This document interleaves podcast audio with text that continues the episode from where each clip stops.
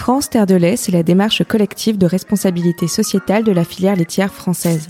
Je suis Déborah Femme et dans cette série en partenariat avec le CNIEL, je vais vous emmener à la rencontre des femmes et des hommes pour parler de tous les défis collectifs d'une filière qui répond aux enjeux d'aujourd'hui. Bonne écoute Bonjour et bienvenue à toutes et tous, je suis Déborah Femme et j'ai le plaisir de vous accueillir dans cette série avec France Terre de lait. Nous sommes ensemble aujourd'hui pour parler de la filière bio avec l'éleveur laitier Yves Sauvaget, membre de la Confédération paysanne, mais aussi président de la filière bio à l'interprofession du CNIEL. Alors le CNIEL, c'est quoi? C'est le Centre national interprofessionnel de l'économie laitière. Yves, bienvenue à Paris et merci d'être venu nous voir. Comment vas-tu? Bien, merci. Eh bien, on va rentrer tout de suite dans le vif du sujet. On va parler aujourd'hui de ton métier, mais aussi de ce qu'est le lait bio, des engagements de l'appellation, de la crise qui touche actuellement la filière depuis plusieurs mois, mais aussi des pistes pour y remédier. Et pour mieux te connaître et pour que nos auditeurs te connaissent mieux, est-ce que tu peux euh, nous en dire plus sur euh, ton élevage, tes vaches, ce que tu fais depuis combien de temps? Est-ce que c'est une reprise? Est-ce que c'est euh, quelque chose qu'on t'a légué? Ou alors est-ce que c'est toi qui as trouvé cette, cette ferme en Normandie?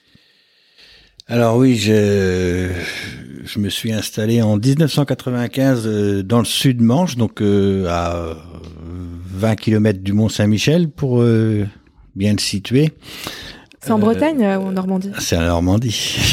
Et bien évidemment, le Mont Saint-Michel est, est en Normandie. C'est tout le monde le sait. Pas de débat. Tout le monde le sait chez nous.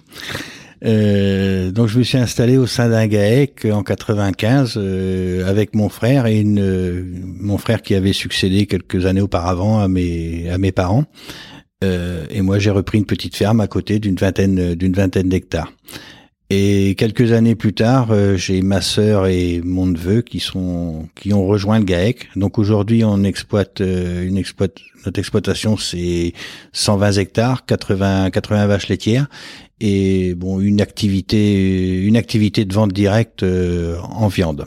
Viande viande bovine et un peu de et un peu de porc ah d'accord donc c'est quand même une grosse machine familiale mais euh, donc euh, c'est alors voilà c'est diversifié avec le temps. Ça reste ça reste une exploitation familiale puisque on est bien évidemment en famille avec effectivement bon ouais bah, un troupeau un troupeau qui est dans la moyenne mais mais bon avec beaucoup d'activités quoi D'accord. Avec beaucoup d'activités. Et les races euh, de, de tes vaches, c'est intéressant de savoir quelles sont les vaches qui produisent du lait. Alors, euh, les, nos, races laitières, en fait, euh, on n'a pas, on n'a pas de race, on n'a pas de race pure on, croise énormément. Euh, on, est parti sur une base euh, sur une base euh, Holstein quand je me suis quand je me suis installé, qu'on a croisé avec du Montbéliard. Après, on a dû croiser avec du Cimental. voilà, et on change de temps en temps. là, tout de suite, je suis reparti. on remet un petit peu d'Holstein. Donc, on n'a pas de race pure. Ce n'est que du croisé. Pour quelle raison? alors c'est tout simplement, euh, tout simplement pour euh, pour une question de rusticité. Pour une question de rusticité, et on s'est aperçu depuis déjà longtemps que les animaux qui sont croisés sont beaucoup plus rustiques, donc de ce fait-là, robustes plus plus robuste. Alors en termes de productivité, mmh. c'est clair que ce n'est pas des Formule 1, mais c'était pas le but recherché quoi. Nous on veut des animaux qui sont robustes et pas malades et et voilà. Des Formule 1. On n'est pas là pour le sprint, on est là pour le marathon. Voilà. D'accord. Yves, est-ce que tu peux nous en dire plus euh, sur la manière de différencier un lait conventionnel d'un lait bio? Alors, la manière, c'est c'est la manière dont il est dont il est produit. Les laits, euh, les laits bio sont produits euh, global, en totalité sur des systèmes herbagés, beaucoup plus que sur les laits conventionnels, quoi.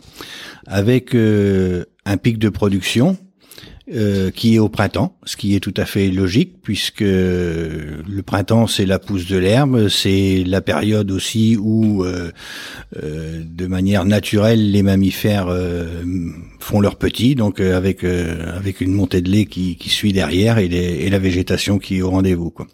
Donc si on poussait le bouchon un petit peu plus loin, on pourrait considérer que pour avoir réellement du lait du lait bio, qui se rapprocherait le plus possible de la nature, eh ben c'est essentiellement une production de printemps. D'accord. Donc en fait, le, lait bio suit un peu les saisons. Il suit les saisons. Tout à fait. On a un pic de production qui est très très important et en lait conventionnel, on, on a une production qui est plus linéaire. D'accord. Et quelles sont les garanties du lait bio? Alors les garanties, c'est tout d'abord un cahier, un cahier des charges, un cahier des charges donc euh, qui nous impose euh, bah, des, enfin, on peut pas parler de restrictions parce que c'est voilà parce que ça fait partie du jeu, mais c'est la, la non utilisation de, de pesticides, d'engrais de d'engrais de synthèse, euh, voilà quoi. C'est voilà et le respect, euh, bon le respect des animaux, mais on l'a tout, enfin toutes les tous les éleveurs l'ont bien évidemment.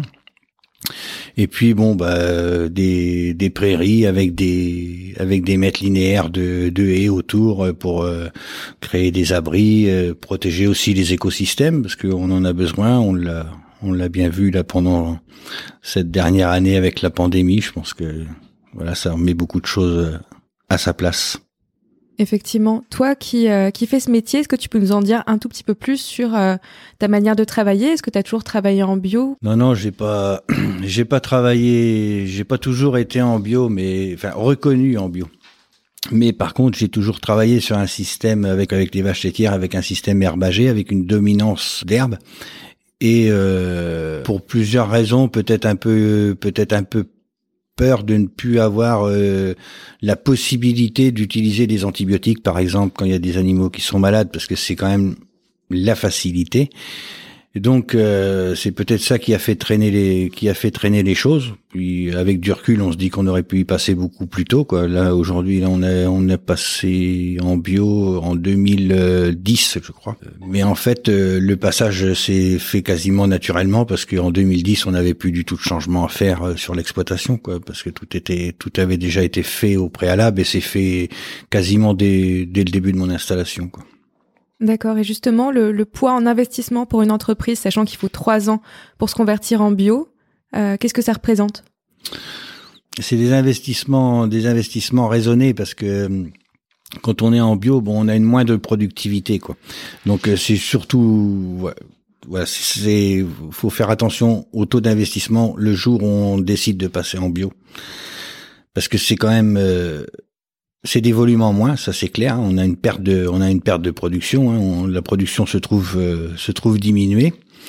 Euh, bon, normalement, on a des prix qui sont un peu plus élevés, qui compensent, qui compensent cette diminution. Par le passé, et là aujourd'hui, je peux parler au passé. euh, par le passé, on avait des aides aussi, des aides au maintien à l'agriculture biologique, mais qui aujourd'hui sont en train de fondre comme neige au soleil, quoi.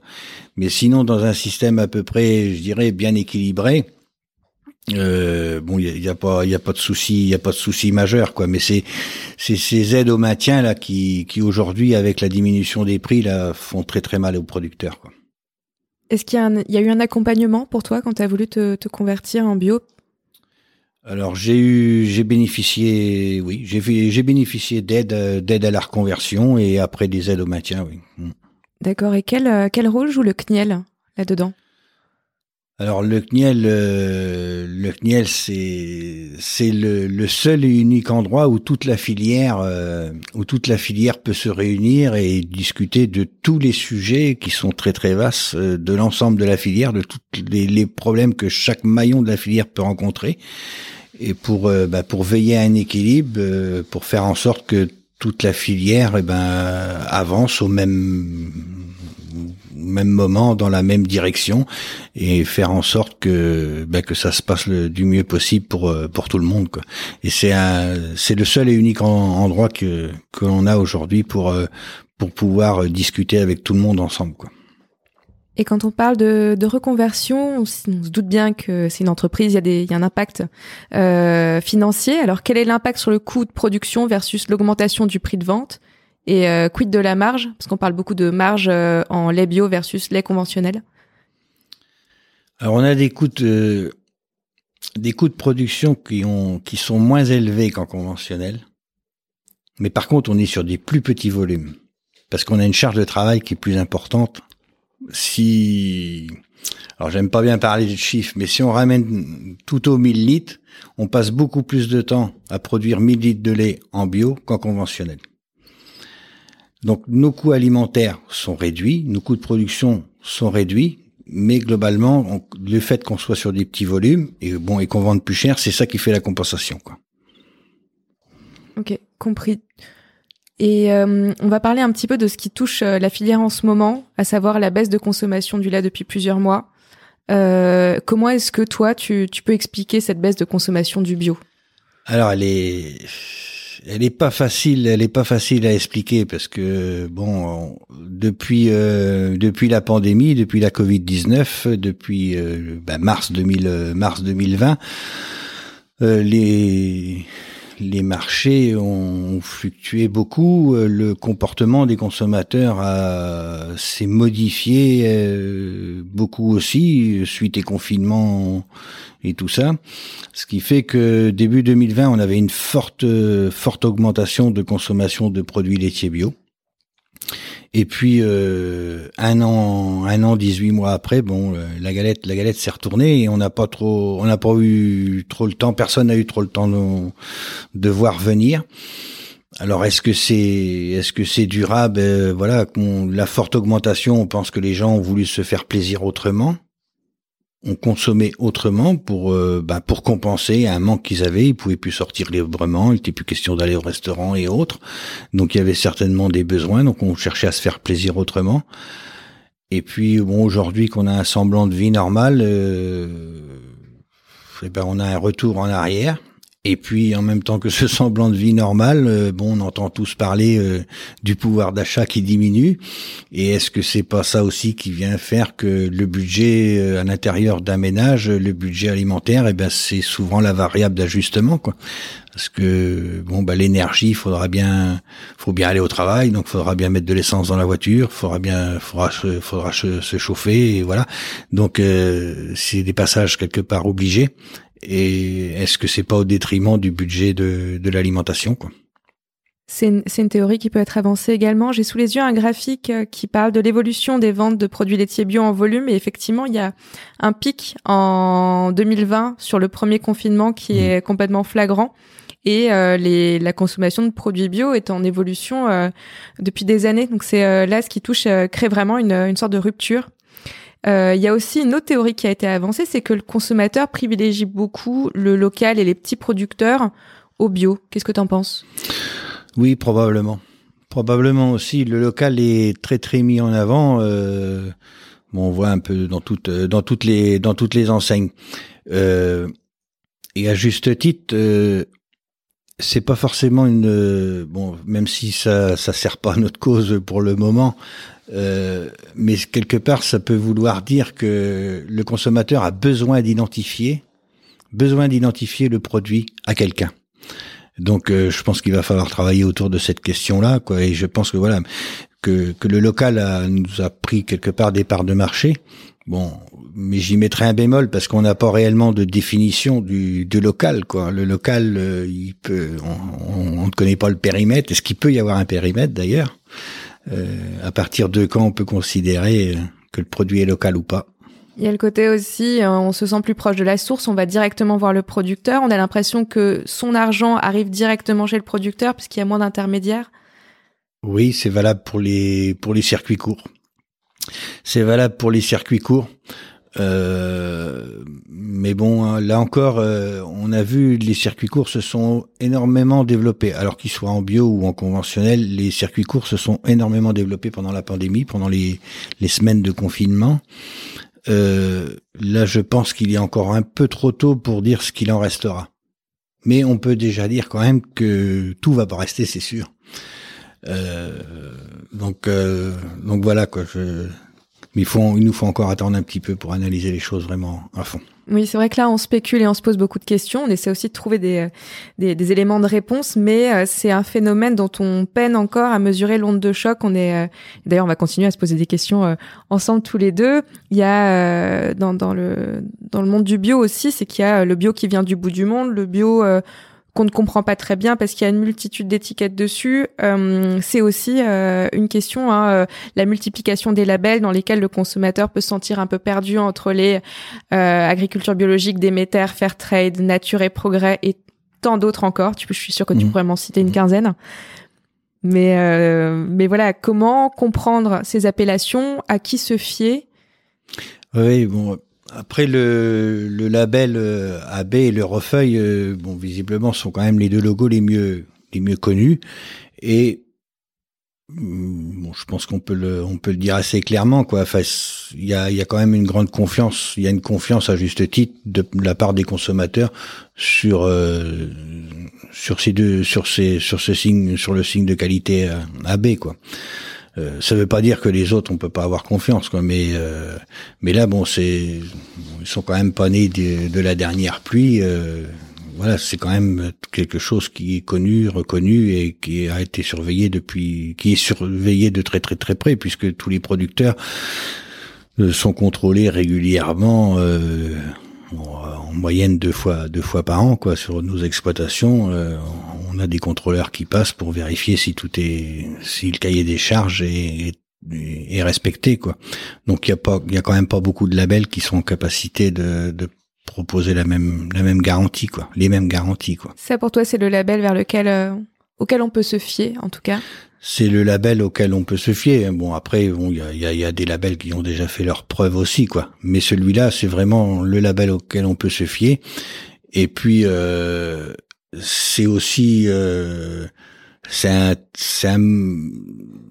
la production euh, de denrées alimentaires bio va beaucoup plus loin beaucoup plus loin que le fait de, de produire une denrée alimentaire. Quoi. C'est plus que ça. C'est quand on consomme du bio, euh, eh ben c'est quelque part euh, prendre sa part euh, de responsabilité euh, face face face à la dégradation des, des biens des, des biens communs et du réchauffement climatique et et, et autres quoi. Parce que c'est quand même l'agriculture qui est plus plus que respectueuse de l'environnement, quoi. Et... et parfois, à contrario, responsable de d'un monde qui, dans certains endroits de la planète, fout le camp.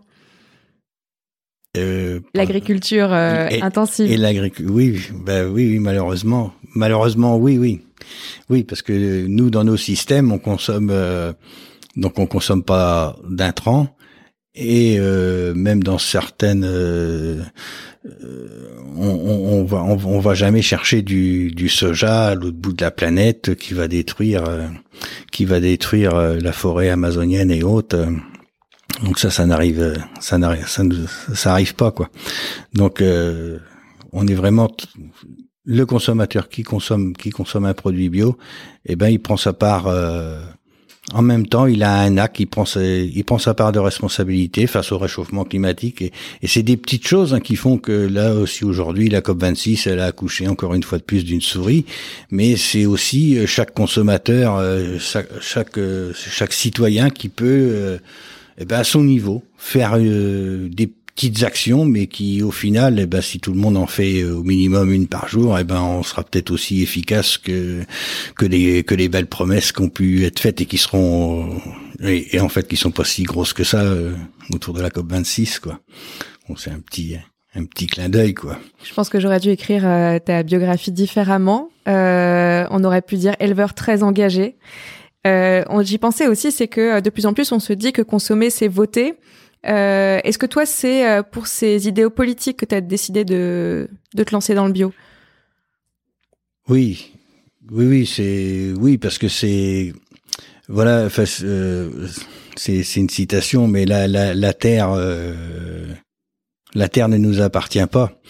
Euh, on l'a, c'est nos parents qui nous l'ont confié et on l'emprunte à nos enfants. Donc euh, c'est quelque chose de c'est quelque chose de noble produire des denrées alimentaires, nourrir le monde, c'est aussi quelque chose de noble. Donc à partir de ce moment-là, on peut pas faire n'importe quoi. On peut pas faire n'importe quoi parce que c'est pour euh, bah pour les générations les générations futures. On travaille sur du très très long terme, on travaille pour les générations futures. Il y a, euh, il s'est passé quelque chose euh, récemment, un, un, un crève-cœur, hein, c'est que euh, les produits bio qu'on consomme actuellement, donc je pense que la plupart des gens qui nous écoutent n'en ont pas idée, le lait conventionnel qu'on boit actuellement peut être bio, c'est-à-dire qu'énormément de lait bio a été déclassé. Oui, oui, oui. Oui, oui, en 10, en 10 et 20% de lait bio peuvent se retrouver aujourd'hui, se retrouvent, se retrouvent dans les circuits du, conventionnel. Alors bon, là, forcément, le consommateur ne le sait, n'en est pas avisé. Mais bon, dans ce sens-là, c'est pas très très grave. Dans ce sens-là, c'est pas très grave. Il y en a un qui trime, quoi.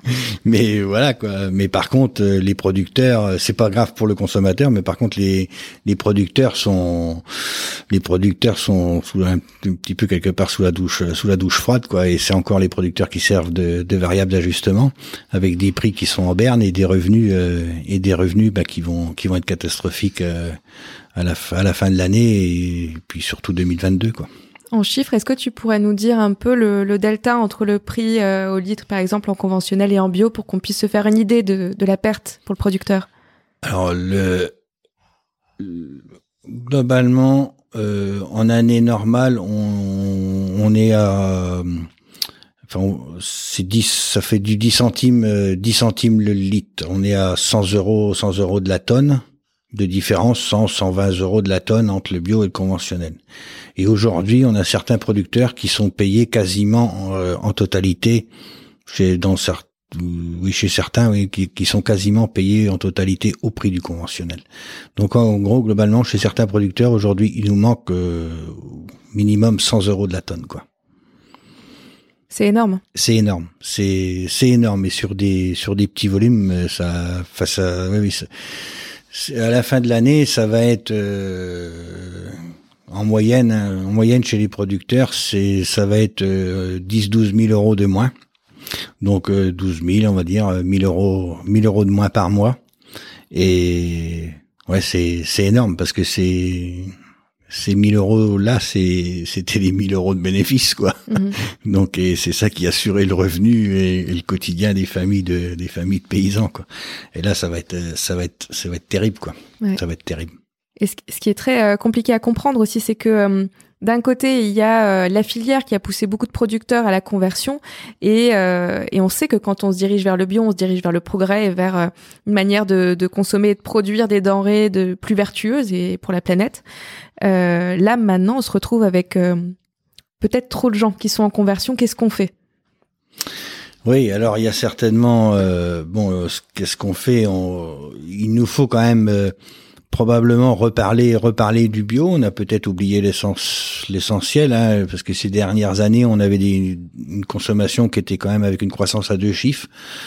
Alors peut-être que l'ensemble de la filière, hein, et moi y compris, on s'est peut-être endormi un petit peu sous, sur nos lauriers et on a besoin de rebooster la consommation, de, de communiquer sur euh, ce qu'est le bio en, en réalité, euh, réellement quoi ce que les, fondamentaux de la bio et pourquoi consommer bio euh, je le disais tout à l'heure. Euh, il y, a, tout un il y a tout un travail il y a tout un travail à faire. Après euh, sur les conversions alors pareil on avait une croissance à deux chiffres. Ça s'est retourné très très rapidement Bon, même si on avait tiré la sonnette d'alarme il y a quelque temps au sein d'interprofession, on s'était dit qu'on allait limiter, qu'on limitait les, les, reconversions, mais bon, ça s'arrête, c'est ça, ça s'arrête pas à l'instant T, donc ça traîne, ça traîne un petit peu. Euh, après, il y avait des objectifs. Euh, il y a des objectifs qui ont été fixés aussi par l'Europe, qui ont été fixés par euh, par l'État par l'État français pour euh, bah, pour verdir quelque part l'agriculture. Donc il faut aussi que tout le monde, euh, bon, euh, à l'intérieur, euh, au sein de l'interprofession aussi, hein, on avait, on s'était fixé des objectifs de doubler la production en veillant à l'équilibre. Bon, la production on l'a doublé, l'équilibre on est passé à, à, côté de quelque chose, mais bon, je pense que la pandémie en est quand même beaucoup pour Enfin, ça a occulté nos travaux. Toujours, on n'a pas pu travailler correctement. On n'a sans doute pas été suffisamment vigilant. On a une part de responsabilité. L'interprofession l'assumera. C'est sûr, c'est clair. Enfin, on se l'est tous dit, on, l'assumera. Mais euh, je pense que la puissance publique, il faut aussi qu'elle assume. Alors qu'elle veuille verdir l'agriculture, eh ben oui, acte, très bien mais faut faire en faisant attention à veiller à ces équilibres-là, en faisant attention que les producteurs, les paysans, les producteurs de lait demain, qui produiront du lait bio, eh ben qui vivent euh, décemment de leur métier, quoi.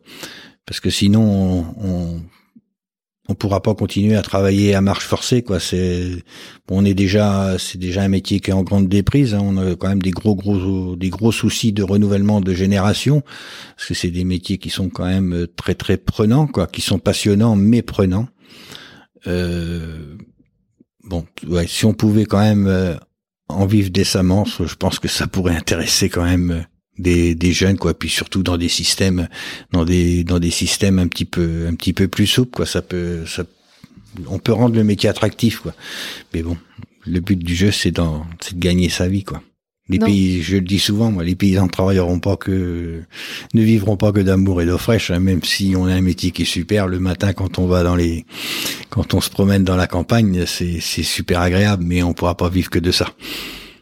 C'est l'image un peu euh, qu'on a encore des, euh, des, des, des, gens qui travaillent la terre, quoi. Une, image très bucolique et romantique euh, de ce ah métier qui en fait est très très difficile. On parlait tout à l'heure de euh, ce que pouvait faire euh, la filière, mais aussi euh, ce qui pouvait se passer au-dessus et peut-être au niveau du gouvernement qui avait tenté de, de, de verdir un petit peu tout ça, comme tu disais. Est-ce que faire du bio une norme et non plus l'exception, ça peut faire partie de la politique agricole de demain Dans des restaurants collectifs, dans des cantines, par exemple oui, oui, euh, oui, oui, c'était, bah, c'est l'objectif de la loi, de la loi Egalim, là, avec 20%, euh, 20% de produits bio dans le, dans la restauration collective et demain, et demain 30%. Euh, bon, alors après, il faut tout décortiquer. Euh, je suis mal à l'aise aujourd'hui pour dire, eh, peut-être que les 20% aujourd'hui sont respectés dans la globalité. Par contre, je suis sûr qu'elles sont pas, qu'ils ne sont pas respectés sur les produits laitiers. On est plutôt qu'à 4% donc on est loin des 20, mais dans la loi, nulle part il est écrit qu'on doit respecter la segmentation, c'est-à-dire qu'on doit avoir 20% par catégorie de produits. Ce n'est pas écrit. Donc il y a certainement des produits, des filières qui en bénéficient beaucoup plus que, que la production laitière. Tant mieux pour eux. Euh, après, ce n'est pas non plus euh, 20% euh, du volume du plateau. C'est 20% de, de la valeur. Donc ce n'est pas non plus la, ce n'est pas non plus la même chose quoi. Donc il, y a beaucoup de choses à, à améliorer, à affiner. mais bon, l'idée de base est, très bonne, c'est de faire consommer des produits bio à des enfants. C'est les leur apprendre leur apprendre à, à, diversifier et à goûter autre chose et puis consommer consommer sain et, et des produits qui respectent l'environnement dans lequel dans lequel ils vivent. C'est c'est hyper important. Et j'ai envie de dire euh, peut-être qu'on arrivera à supprimer parce que pour moi j'ai toujours été outré par rapport à ça euh, peut-être qu'on arrivera à supprimer la semaine du goût dans les écoles. C'est une semaine qui aurait jamais dû exister la semaine du goût, est-ce que tu peux nous rappeler euh, quoi ça consiste? La semaine du goût, c'est des c'est des, repas dans, dans l'espace d'une dans une semaine donnée euh, où les enfants doivent goûter différents produits quoi pour les réinitialiser au goût. Et ça, quelque part, bon, si on l'a mis en place, c'est qu'on l'avait perdu, quoi. Et comment en est-on arrivé là? C'est tout, quoi. On n'aurait jamais dû perdre.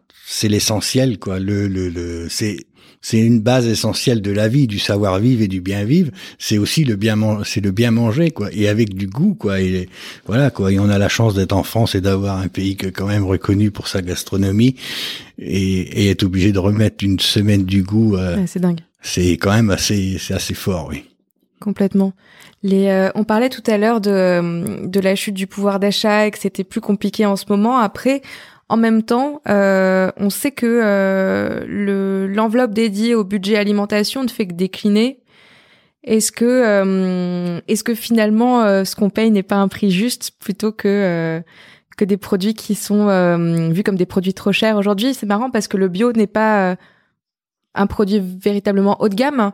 Il y a des, il y a du bio à, à des coûts plus bas, on le sait. Oui. Qu'est-ce que tu en penses?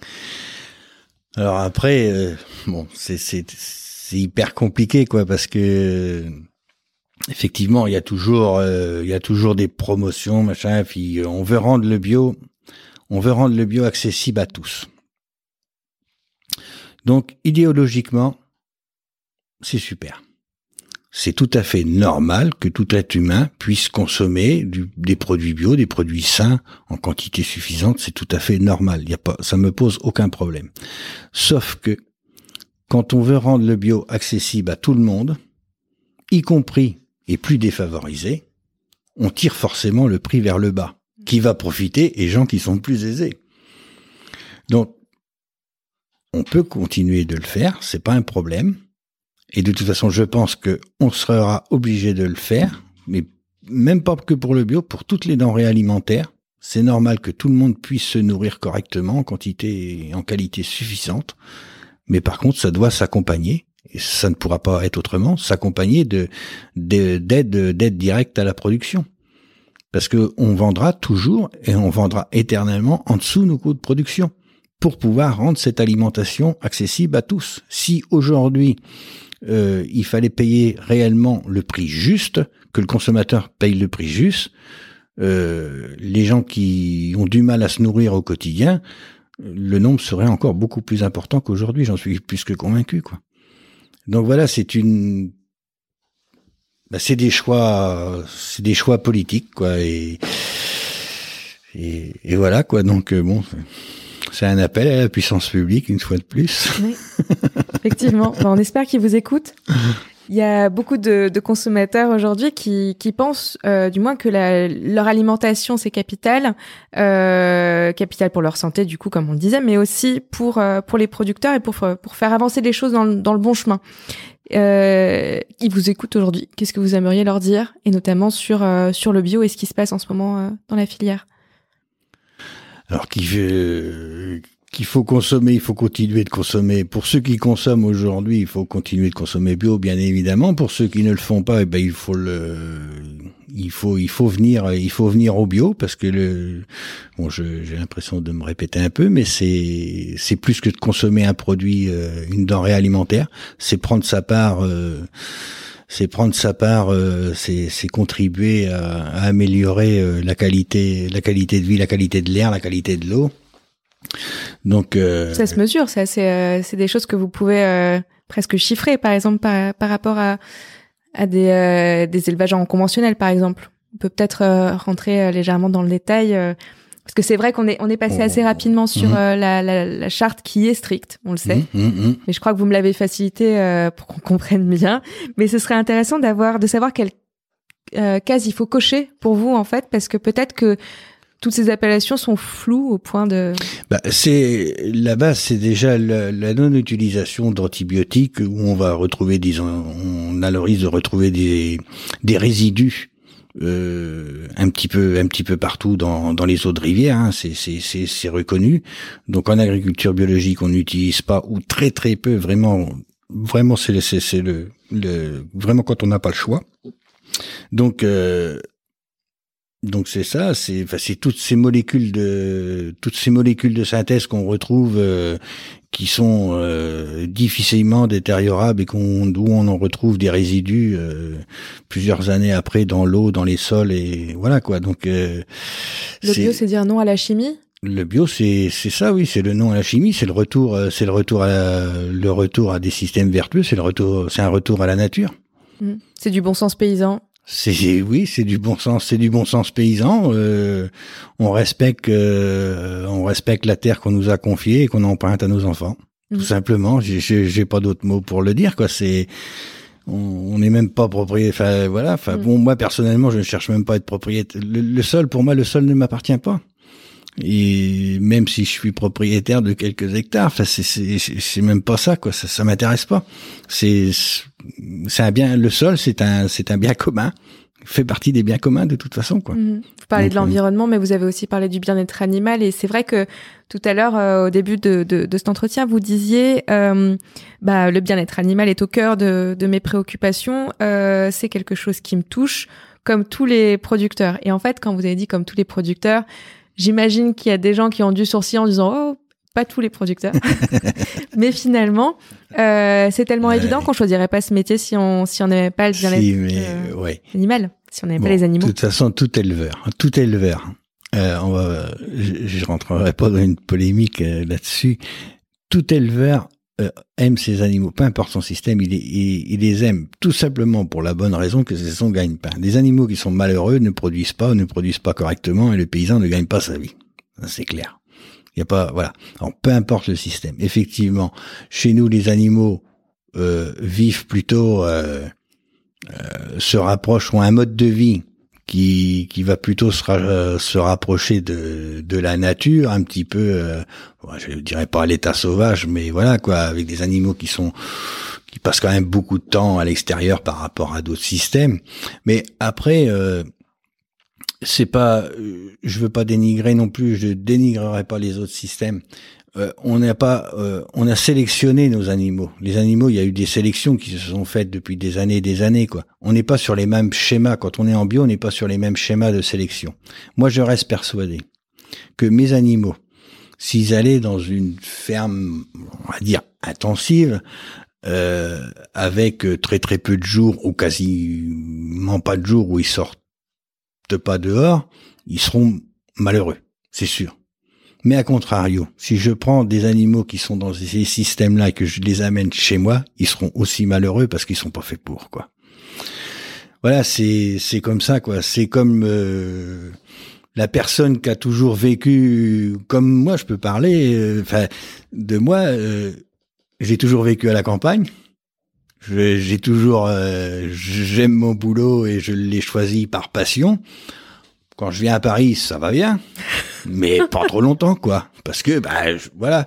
Mais en même temps. C'est vrai. Un, un, studio de 19 mètres carrés sous les combles à Paris, ça vous dit, ça vous dit pas? Bah, pour une soirée, ça va bien, mais certainement pas, certainement bah pas à plein temps, quoi. Et j'entends bien que, bah, pour des gens qui ont toujours vécu ici à Paris, il y a plein de choses à faire et voilà, toutes les commodités et devenir en campagne, ça va être un peu compliqué. Ben, les animaux, je pense que c'est pareil, quoi. On a... Mais de toute façon, est-ce que l'être humain était un animal hein? C'est ça. Yves, je suis ravie d'avoir eu cette conversation et d'avoir pu animer euh, cet épisode avec vous. Euh, je vous propose qu'on se quitte là. Moi, en tout cas, j'ai hâte euh, de vous retrouver pour un prochain épisode Yves et moi partons bras dessus, bras dessous, peut-être vers une promenade au jardin des Tuileries, histoire de prendre un peu l'air. voilà. Merci beaucoup et j'espère à bientôt. Merci à vous. Pour découvrir d'autres témoignages d'acteurs laitiers engagés, rendez-vous sur france et dans les prochains épisodes du podcast.